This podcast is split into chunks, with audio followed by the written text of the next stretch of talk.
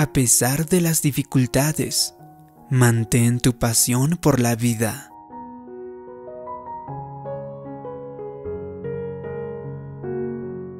Roger se sentía desanimado y desalentado, así que fue a ver a su pastor para pedirle consejo.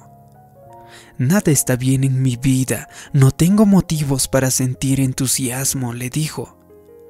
El pastor pensó durante un momento y luego dijo, Está bien, vamos a hacer un simple ejercicio.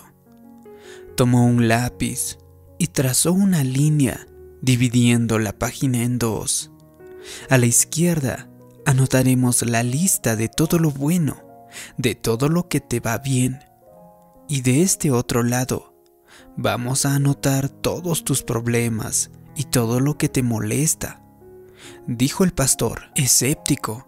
Roger rió, dijo, bueno, pero no habrá nada que anotar del lado de las cosas buenas. Bueno, vamos a empezar, respondió el pastor. Roger bajó la mirada. El ministro dijo, lamento que tu esposa haya fallecido. En eso Roger levantó la cabeza enseguida. ¿Qué dices? Si mi esposa está viva y muy sana. Ah, de veras, dijo el pastor. Entonces, del lado de lo positivo escribió, Tiene esposa viva y muy sana. Luego dijo, Lamento que tu casa se haya quemado. Roger preguntó alarmado, ¿qué? Mi casa no se quemó. Tengo una casa muy linda. Oh, ya veo, tiene una casa linda, dijo el pastor y lo anotó del lado derecho. Luego dijo, Lástima que te despidieran. ¿Dónde quiere llegar con todas estas tonterías? Tengo un empleo muy bueno, dijo Roger, sin poder creerlo. Oh, ya veo, tiene un buen empleo, dijo el pastor, arqueando las cejas. Roger entendió y entonces propuso, deme esa lista. El pastor le entregó el lápiz a Roger que procedió a enumerar docenas de cosas buenas que había en su vida. Cuando acabó, dejó la oficina del ministro con una actitud diferente. Sus circunstancias no habían cambiado, pero su perspectiva era totalmente distinta ahora. Es fácil concentrarnos en lo que está mal y dar por sentado lo que está bien, pero si te enfocas en lo bueno, estarás alimentando tu entusiasmo y tu pasión. Si te resulta difícil mantener el entusiasmo y la pasión por la vida, tendrás que hacer una lista de todas las cosas que puedes agradecer. Escribe todo aquello con lo que Dios te bendijo. Si estás sano, anótalo. Estoy sano. Si puedes ver, anota. Puedo ver. Si eres atractivo como yo, Escribe, soy atractivo. Si tienes trabajo, escribe. Tengo trabajo. Tengo familia. Tengo amigos buenos. Tengo hijos grandiosos. Anótalo todo y luego, todas las mañanas antes de salir hacia el trabajo, lee la lista dos o tres veces. Es importante que mantengas tu mente en la dirección correcta, porque la vida irá tras lo que te digan tus pensamientos. Al iniciar cada día, establece tu tono. Si puedes salir con actitud agradecida y mentalidad positiva, no solo te sentirás mejor, sino que también atraerás las cosas buenas de Dios. Atraemos aquello en lo que pensamos continuamente.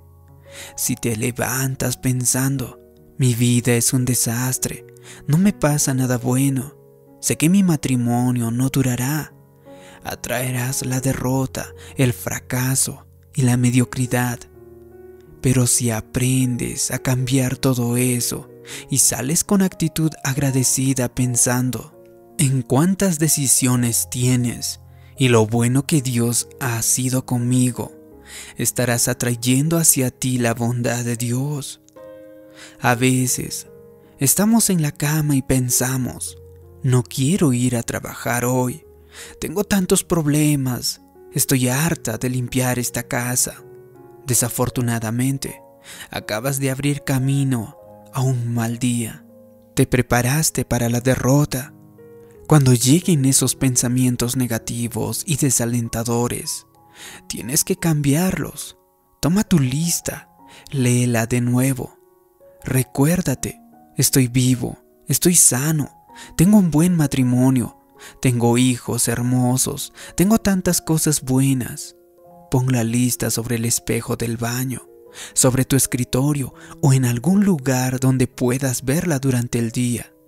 Léela cada cierto tiempo mientras haces tus tareas normales y te ayudará a mantener el entusiasmo por tu vida. Otra clave para avivar tu pasión es mantener frescas tus metas, siempre frente a ti. Hay personas que perdieron su pasión por la vida, sencillamente porque no iban detrás de ninguna cosa.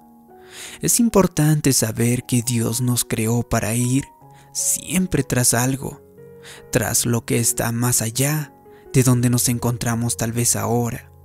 Si vives con baja motivación, sin sueños, sin metas realistas, estás destinado al estancamiento. Por otro lado, si sigues persiguiendo una nueva meta, seguirás el entusiasmo por tu vida. Tu meta no necesita ser grandiosa ni ambiciosa. Puede ser terminar la escuela, ser mejor madre o padre, aumentar tus ingresos, pero siempre tienes que mantener alguna meta delante de ti, siempre creciendo, nunca permitiéndote ser complaciente. Cuando consigas una meta, de inmediato establece otra, sigue avanzando, buscando nuevos desafíos. Si no estás sano, sueña con estarlo. Si tienes deudas, sueña. Voy a librarme de mis deudas y hacer una bendición para otros también. Luego levántate cada día sabiendo que estás más cerca de tu objetivo. Ya estoy jubilado, tal vez me dirás. Ya estoy descansando de todo eso, me dirás. No, aunque te hayas jubilado de tu empleo, jamás te jubilarás de la vida del servicio que Dios tiene para ti. No es sano vivir sin metas diarias.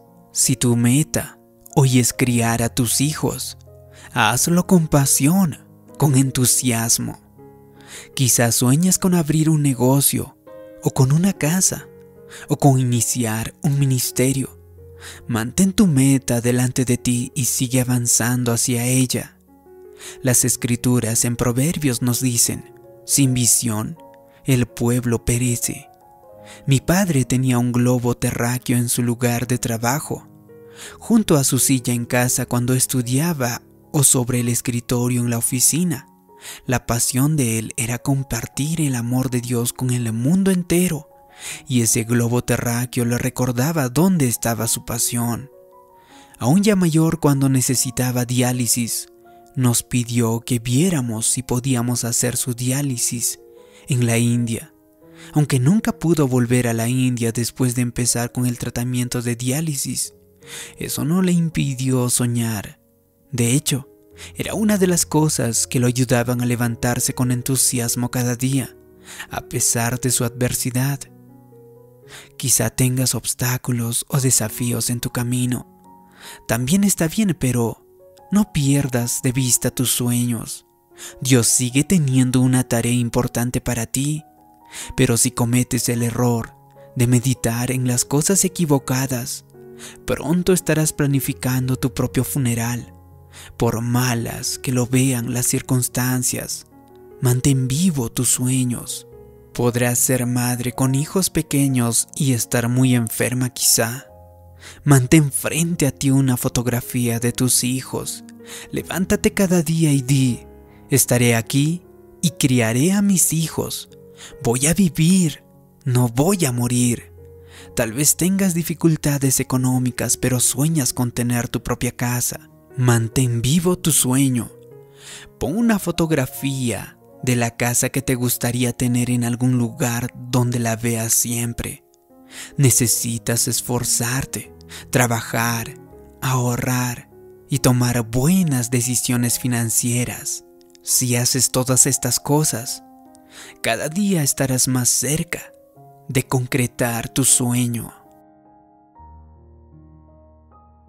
Si te ha gustado este vídeo y crees que puede ayudar a otras personas, haz clic en me gusta, compártelo y también suscríbete en este canal. Te pido también que me dejes en los comentarios la siguiente declaración. A pesar de las dificultades, yo mantengo mi pasión por la vida. Así podré saber que te ha gustado y te ha ayudado este vídeo. Gracias por tu comentario. Gracias por suscribirte. Mi nombre es David Yugra. También te invito a que te suscribas a mi canal personal. Te dejo el enlace en la descripción de este vídeo. Te mando un abrazo. Nos vemos en un próximo vídeo. Hasta pronto.